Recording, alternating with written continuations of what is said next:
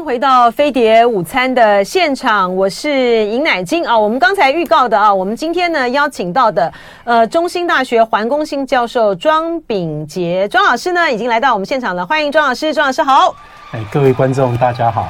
是这个，而且呢，呃，我们的网友呢已经呢在这个、呃、网络上面呢已经有提问了啊。好，我们就先来回答网友的问题吧。哈，对 对，来这个呃。Pyridon，你看这我真的还是不会念，这怎么念啊？Pyridon 我不会念哈。气，然后他说：“请问教授，听说天然气发电产生的氮氧化物 PM 二点五前驱物比燃煤发电还要高，是真的吗？”呃，这个是错的哈。嗯，对，那我给一些数字好了哈，嗯、我看一下哈。哎，结果这个呃，来我们上来提问的朋友好像是专家嘛，是不是？是。一开始就问一个很专业的这个问题。对。可能一般人我们连这个什么的呃氮氧化物啊，就是 PM 二点五的前驱物。我们都不了解，而且它还说明的非常的清楚。是，是，所以是这样子吗？比燃煤发电还高吗？呃，不对，大概是燃煤的二分之一到五分之一中间。你说这个氮氧化物是不是？氮氧化物，对。譬如说，我们就说，呃，协和的燃油好了哈，在一百零九年的环保署的申报量的话，大概是一千五百一千五百有一千五百吨嘛，哈。嗯。对，但是同时间啊，同时间，如果你把把它呃改成那个。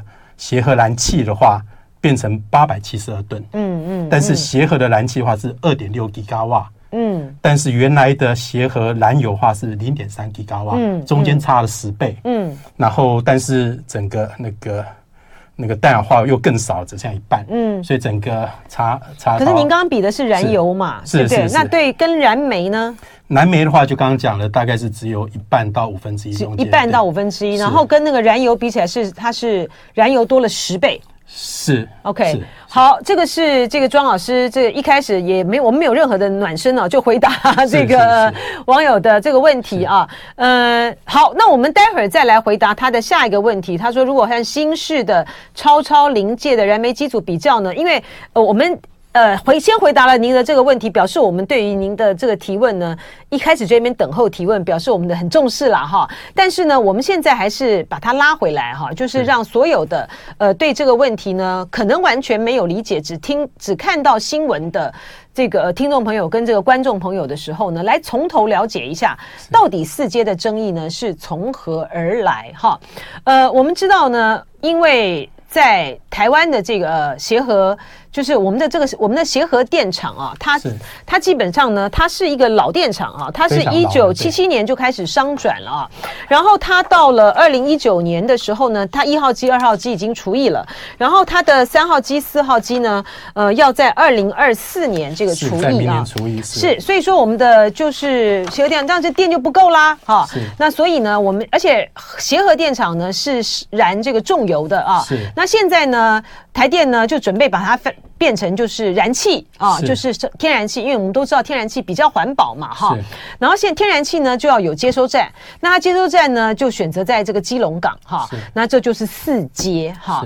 那现在呢，呃，这个四阶的这个争议呢，它现在已经进展到就是一开始的时候，大家觉得它的。占地太广了，是，然后就会影响这个生态啦，会影响捕鱼啦，好，所以它就有第二版，好，到二零一九年就第二版，然后到了二零二二年的时候，它就东移，就第三版，好，最近呢闹出这个风波的，就是说基隆市政府觉得说你东移了，那你要再提环评，好，那结果这个环评呢就说什么啊，怎么为什么这个环保团就只说你怎么搞黑箱啊，怎么可以试训啊，就闹得这个不可开交哈，我们回过头来讲哈，就说。正本清源的请教这个呃庄老师，就说一定要四阶吗？呃，是一定要，主要就是说，呃，台台湾在北部这边哈，就是说因为一个天然阻隔的关系哈，那从北西哈，就我们说北西电网跟北东电网哈，大概是以大安区哈。分界了哈，大安西、大安、大安区，你真的讲是大安区，对，台北市的大安区，知道北区的哦，北部北区的嘛，北部北部就是新北、桃园新北，然后基隆、宜兰嘛，我们叫北部嘛，嗯嗯，那大概是以台中呃台北市的大安区跟板桥好，这样子往北这样切一道哈。嗯。那在右手边这边就基本上就是刚刚提到的啊、呃，就是呃大屯山啊这些阻隔哈。嗯。那左手边那边的话就比较没有这些大屯山关的阻隔，所以城，所以你要从没有这些呃阳啊这刚大屯山的阻隔的西北西这边的店，你要送到北东来的时候，那这时候就要碰到几个问题，一个就是它必须透过合一到合二，好这个高压线过去好。那第二个就是必须透过刚啊龙潭这边的高压电送到北东去哈，嗯嗯，那因为这些这些高压电的呃这些负荷有限啊，负荷有限，好，所以它基本上送不过来，嗯，或者送过来量只有四百二十啊，我们说四点二吉瓦，大概大概这个数字了哈。那但是北东啊，就刚刚讲的大安区啦，包含基隆啦哈，包含板桥啦这一块区域来讲的话哈，在二零二五的时候，好，它需要六 G 高啊，就所谓六百万千瓦，嗯，这么多的电。那这么多的六百万千瓦的电的话，那刚刚主持人提到说，二零二四的时候，协和电厂也要除役掉了，对。所以在二零二五之后，协和没有了，那核一、核二，呃，拆掉了，好，然后深澳来煤没有盖成功，龙门核四也没有盖成功，所以整个北东来讲，只剩下和平电厂。嗯，好，一百三十万千瓦或者一点三吉瓦，嗯，啊，有点复杂哈，所以二零二五的时候需要六百万千瓦，好，对，那只剩下一百三十万千瓦。是，就是说我们可以看到这个老师在画的这张图里面呢。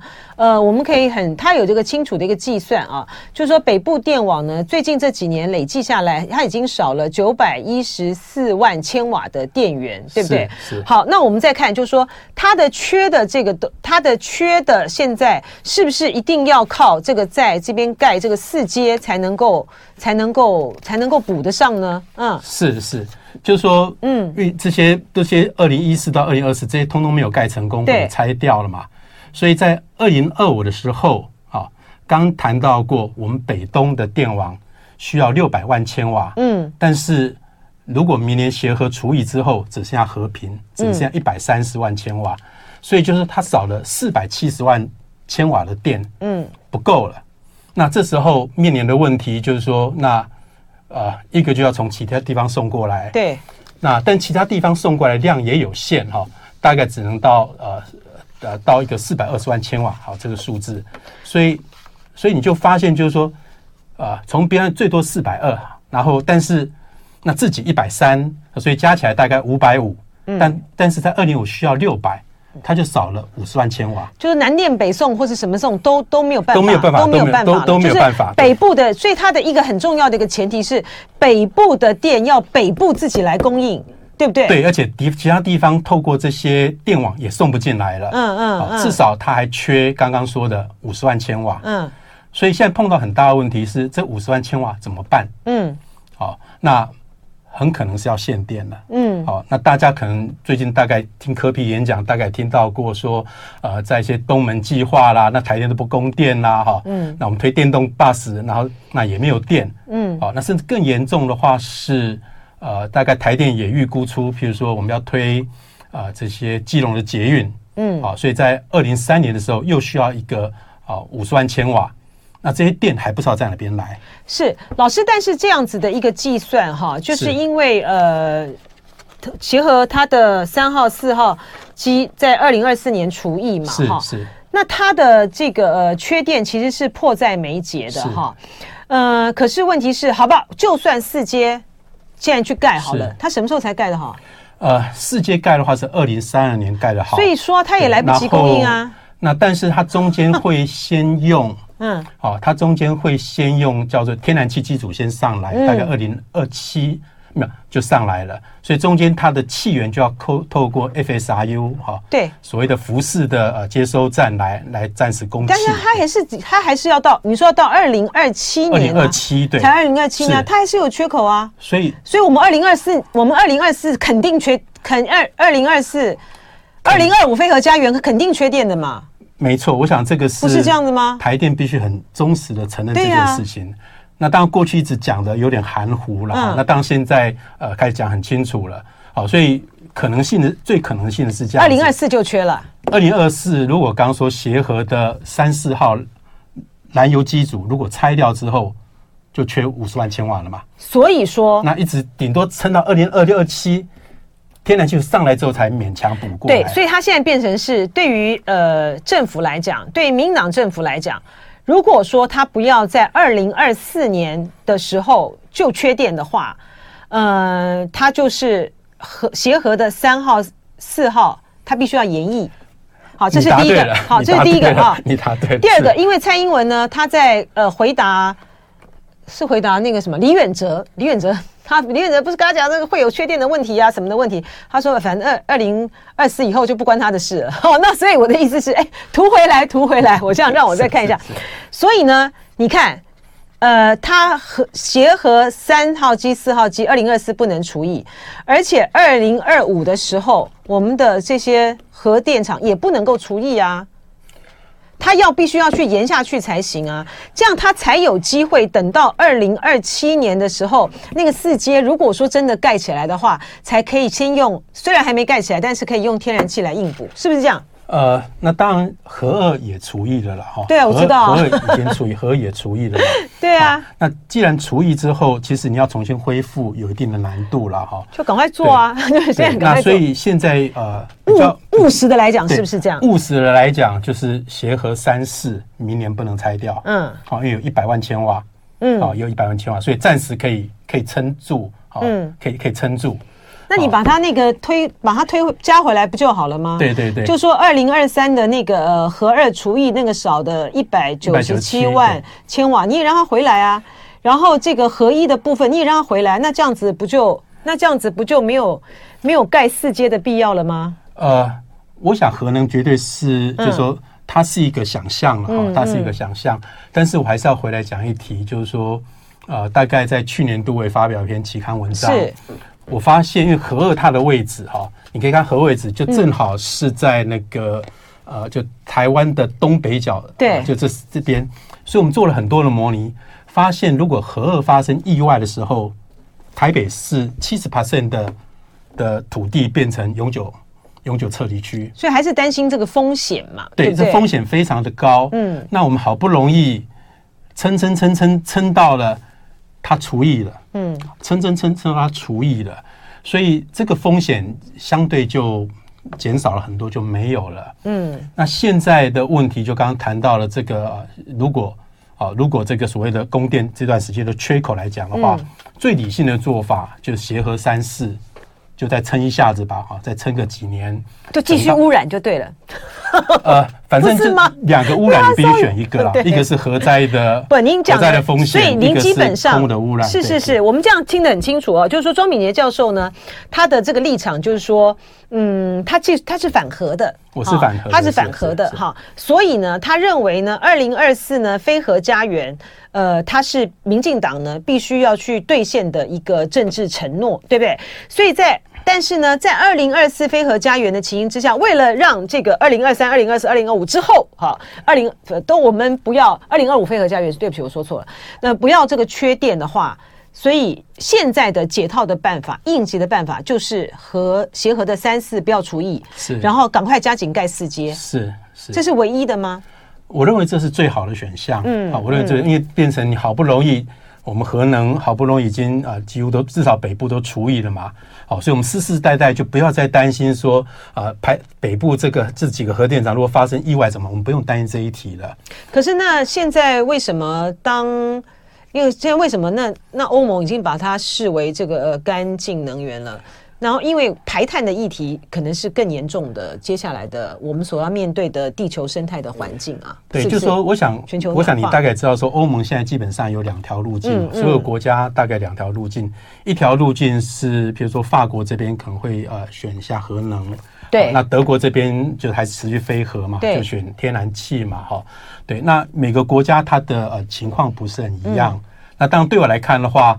呃，我是因为我是学环境的嘛，嗯，我大概可以忍受，我因为吸到这些煤电的废气，我得肺腺癌也好，我过世了，嗯，但是我不能接受说发生核灾意外之后，我们整个台北市七十 percent 的土地变成现现在福岛一样，嗯，我不能忍受这件事情。是，对。那老师，我请教您，就说，呃，因为呢，在这个天然气跟这个核电的这个选项上面啊，呃，台湾有一个非常不利的一个环境跟条件，就在于是我们没有任何的天然的这个资源啊，是，所以说天然气我们就是一定要。靠这个进口啊，那所以在那个天然气的占比这么高的这个情形之下的话，台湾的地缘政治的风险又这么的大，那这个部分不是不是应该在做决策的时候，他必须要考虑到的吗？对，所以所以我，我其实我一直倡议一些一些解法，就是如何可以增加所谓的能源安全的问题嘛。嗯，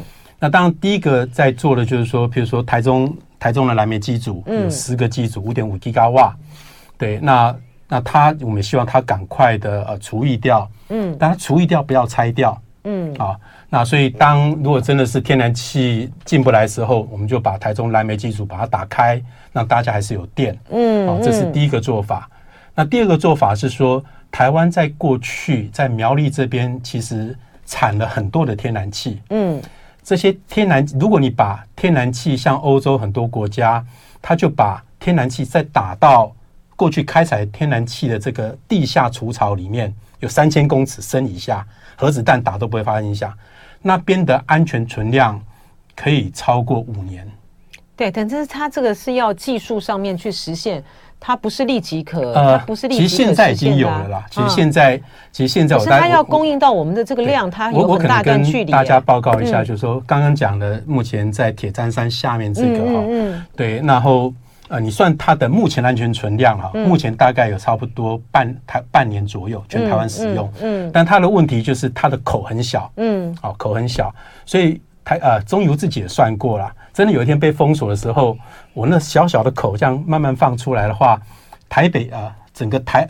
整个台湾的民生民生用气的话，嗯，它可以撑好几年，不用担心。是，您现在听到的是中兴大学环工系的教授庄秉杰庄老师来请这个庄老师呢，呃，谈一下啊，他为什么支持四阶的这个理由。我们平常我们通常比较呃多听的都是那个反对啊，反对四阶这个理由，所以我们今天也很难得请到庄老师来谈谈他的观点，而且也谢谢这个网友们，呃，也都回应啊，提了很多的这个问题啊，呃，待会儿呢，如果有时间的话，请这个庄教授来回答。啊，刚才那个我不会念的那个 Parent Chi，他有问到说，如果是和新式的超超临界燃煤机组比较呢？他讲的是是污染了哈。是，是。然后转身有天堂是提到说，水力发电比较环保，但是因为我们没有水力啊哈，但不如燃煤发电稳定啊。四川是水电大省，呃，很多都是西电东送，但是因为对，但是因为极端极端天气，水位下降，夏天都发生缺电哈，所以就是。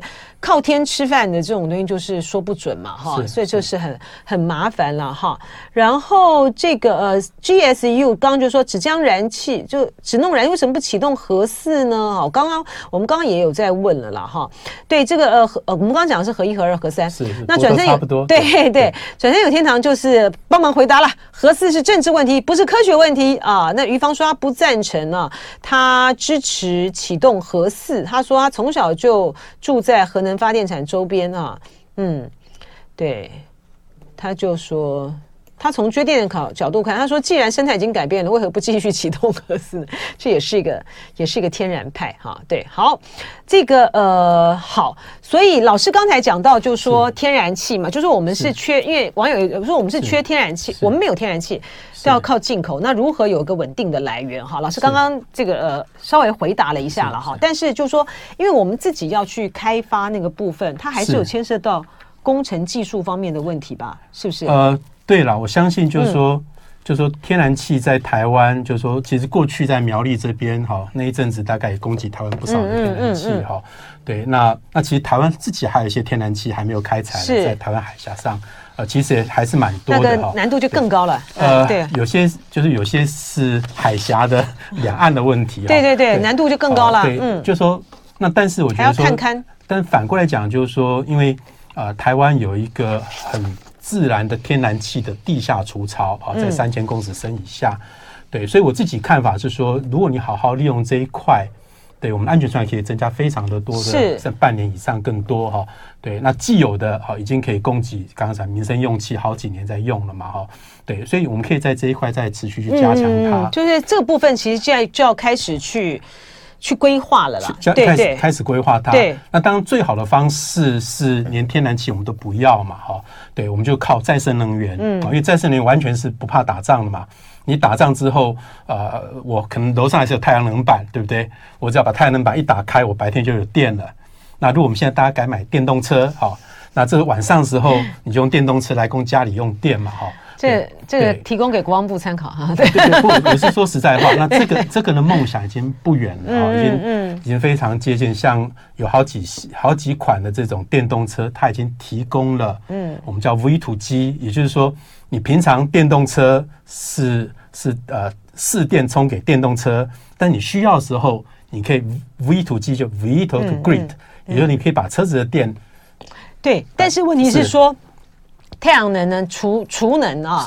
跟它的这个呃，这还又还是另外一个另外一个很专业的一个问题哈，它也要有一个很，我们现在就要再去强化，我们现在就是要去强化它那个储能的这个部分和转换嘛哈，所以这个部分都还还牵涉到很多科技啊发展跟这个应用，我们要回到这个呃老师的这次呢，这个专焦点的这个议题就是在这个四阶上面哈，呃。对于反对这个，我们从反对的意见来请教老师，呃，可能比较听众朋友、观众朋友可能会比较清楚一点啊。第一个反对这个四阶的理由呢，就是在说，呃，那个地方呢，虽然它的面积现在缩小了，啊，就开发的这个面积呢缩缩小了，呃，但是它还是会影响珊瑚，哈，这是第一个。第二个呢是说。就算不影响珊瑚，是啊，它底下呢，因为它是沙地，所以它里面呢有很多像什么海螺啦或什么的这些呢，是不是呃，这海底世界里面很重要的这个来源啊？是为什么要去破坏这个生态呢？就环保人士很多人这样提出来。嗯，对我可能讲一个例子好了，就是说，嗯、因为 LNG 是非常干净的能源，那现在比较新式的船舶哈，那譬如说呃，譬如说。呃，在基隆曾经停靠了太阳公主号这个这个游轮，嗯，好，它在最新式游轮已经改成 LNG 的游轮了，嗯，那就那为什么用 LNG 呢？主要它是非常的安全，嗯，啊，比现在的游轮的用油安全很多，啊，那第二个它非常的干净，啊，那那当你把呃，比如说四街在基隆这边设了接收站之后，未来在基隆这边就有 LNG 的这个燃料。那未来像刚讲，呃，这个太阳公主号的最新的船，好，在明年就大概要起航了嘛，嗯嗯，它就可以到基隆这边来停，嗯，那它改用 LNG 做燃料的时候，那基隆的油污就少了，嗯，现在如果你是游轮是加这些重油的话，油污很多，所以基隆港你不敢去去那潜水，非常的脏。但是我们看一下台湾的呃 LNG 的港，譬如说永安接收站好了哈，嗯。那永安接收站这边，哦，对，其实啊、呃，我我我女儿有下去潜水，哦、就在 L 站旁边潜水。高雄的，嗯、在高雄永安这边，嗯，那在里面已经发现了一百三十种珊瑚了，嗯，好、哦，那是整个西西部沙岸里面唯一有珊瑚的地方，嗯，所以他们就说，哎，LNG 港做了之后，它反而变成呃叫做珊瑚的诺亚方舟，嗯，好、哦，在。那在台中港、高雄港通通没有，就是只有永安港有而已。嗯，所以我的预期是这样，就是说，当当在基隆设了 LNG 接收站之后，我们下一个步骤就是说，那是不是以后基隆港所有的进出船舶要仿太阳公主号一样，用 LNG 做燃料？那这样子的话，以后基隆港甚至都可以潜水，甚至都可以浮潜。嗯，好，甚至也可以做啊自由潜都可以。嗯，好，所以我的想象是说，其实很多生态的问题，呃，台湾要跟国际趋势一致。国际的趋势就是未来的港口都变成 LNG 船。嗯，那如果基隆这次这个机会他放弃了哈，这个国家投资一千三百多亿啊，在基隆这边设的接收站，你就 LNG 做燃料了哈。对，所以对基隆来讲的话，我认为是生态。会比现在好非常非常的多，嘿，就像现在的接收啊，永安接收站一样。是，但是因为它的这个接收站的本身，它的它去盖的，然后呢，它就会影响到我刚才讲，就影响到沙地的，它的是会影响到海底的那个生态的环境的本身。是，所以它为什么它在永安站，它可以变成是珊瑚的诺亚方舟？同样的条件在这边做得到吗？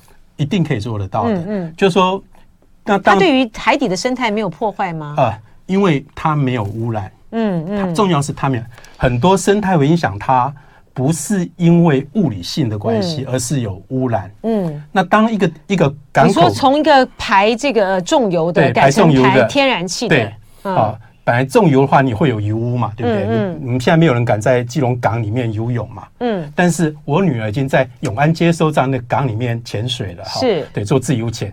她非她看到那些珊瑚非常非常的漂亮，嗯。她回来跟我讲说：“爸爸啊，啊嗯。对，呃，我的理，他说爸爸你的理论是对的哈，嗯。对我没有想到这么多的珊瑚哈，嗯。对，那我想就是说，其实大家呃，大已经被 LNG 已经被污名化了，嗯，它是没有污染的哈。对，那我们可以看一下，比但这个说这个就算不盖这个四阶，我们也可以要求进港的游轮都改，是是是都改成 L 那个 LNG，LNG 做燃料，是没错没错，的这个的确是可以哈。对啊。那但是一个问题就是说，LNG 这个东西，啊，就像大家加油到加油站去加油的时候，好，那个油从哪边来？嗯，是不是一般加油站其实地底下，对对对对。地底下一个油槽，啊有一个油槽，所以以后这些船舶，比如说全世界有一百五十八个港口已经可以提供 LNG 的加注了嘛，所以未来这些新式的船舶，无论是油轮或者货轮用 LNG 的时候，那你在基隆这边必须要有 LNG 的除槽，就像现在的加油站有油槽一样，才可以从除槽里面把 LNG 加注到油轮里面去。是，你就是说，如果我们不改的话，是，这个基隆港的这个竞争力呢，它就会快速的对对，快速的下滑了。现在全世界已经一百五十八个港口提供 LNG 加注了嘛？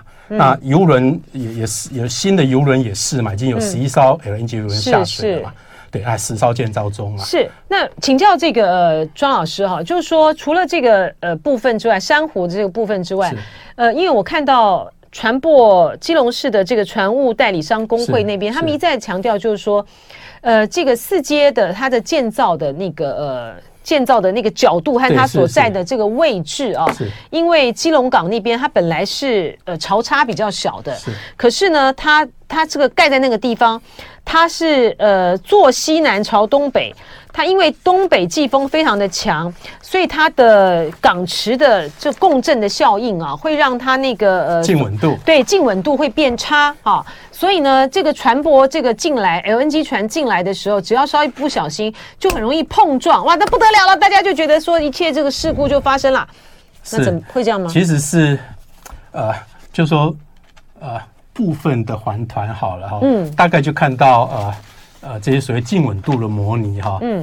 那那就说呃在有时候会静稳度，比如说浪会增加两倍这样对子，好，但是就说它很不好进对来啦，但是、嗯但是你真正去看整个完整的报告的话，嗯发现所谓静稳度会增加两倍的话，只有一个叫北北西的风的波向，那边在全年里面只占零点七 percent 哦，这样子吗？非常非常的少。嗯那这零点七 percent 会造成刚刚静稳度所增加一倍的哈，那就是在目前的那个呃，就是在目前呃那边那边其实现在没有那个拆防波堤，没有拆那个所谓的呃内堤的时候，它的在那个呃浪的时候，它浪高也到一米了，所以那地方本来就没有码头，嗯它只有消波块而已。对，那以后呃以后也是没有码头。嗯但反过来讲，刚刚谈到说最重要的浪的方向，哈，譬如说是北北西啊、北北东或者北的话，好，这个静稳度甚至是变更好的。嗯嗯好嗯，所以就说有时候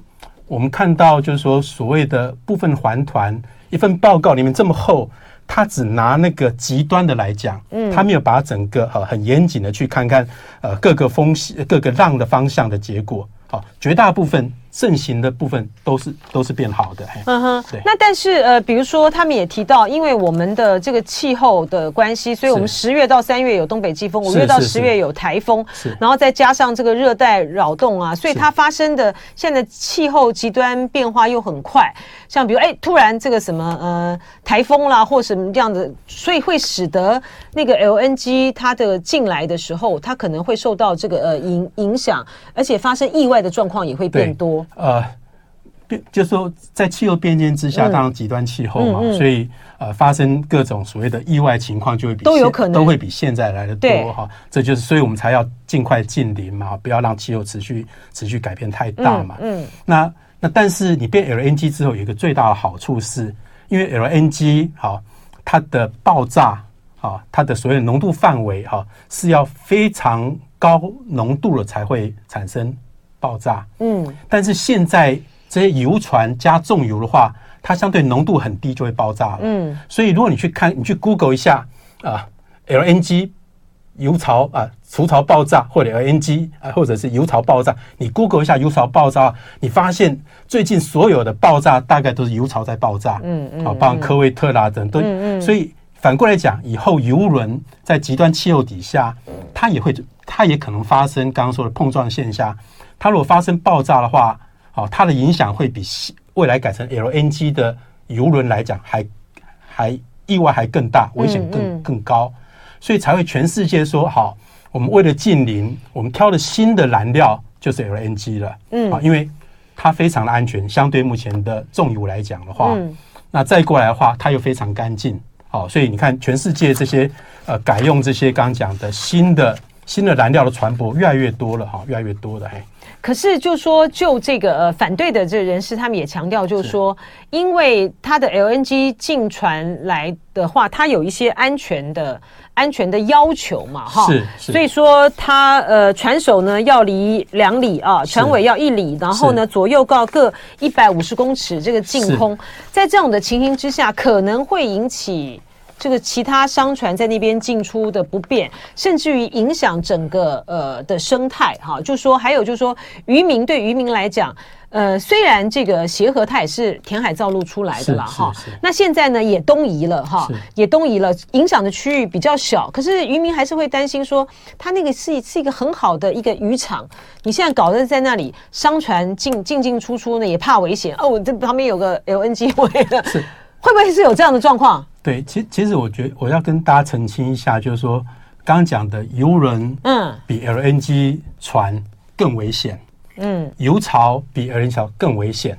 那那当新的呃 LNG 的这些规范会有这么多的原因，就是因为整个新式的呃法规各方面来讲的话，要求越来越严格了。嗯嗯。好，那我譬如说讲一个例子好了，目前在外木山这边这个这个港口，那旁边已经有好几个。